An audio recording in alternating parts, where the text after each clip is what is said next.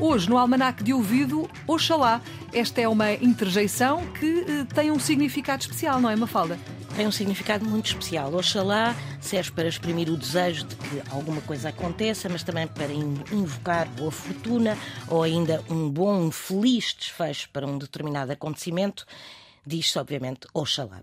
Ainda que muitas vezes esta interjeição é usada como uma expressão e não uma interjeição, Oxalá tem uma origem muito curiosa. O termo entrou na língua portuguesa através do castelhano, através da palavra Ojalá, que por sua vez é uma derivação do árabe da expressão Inshallah, que significa e queira Deus, ou seja, e queira Deus que algo aconteça. Oxalá.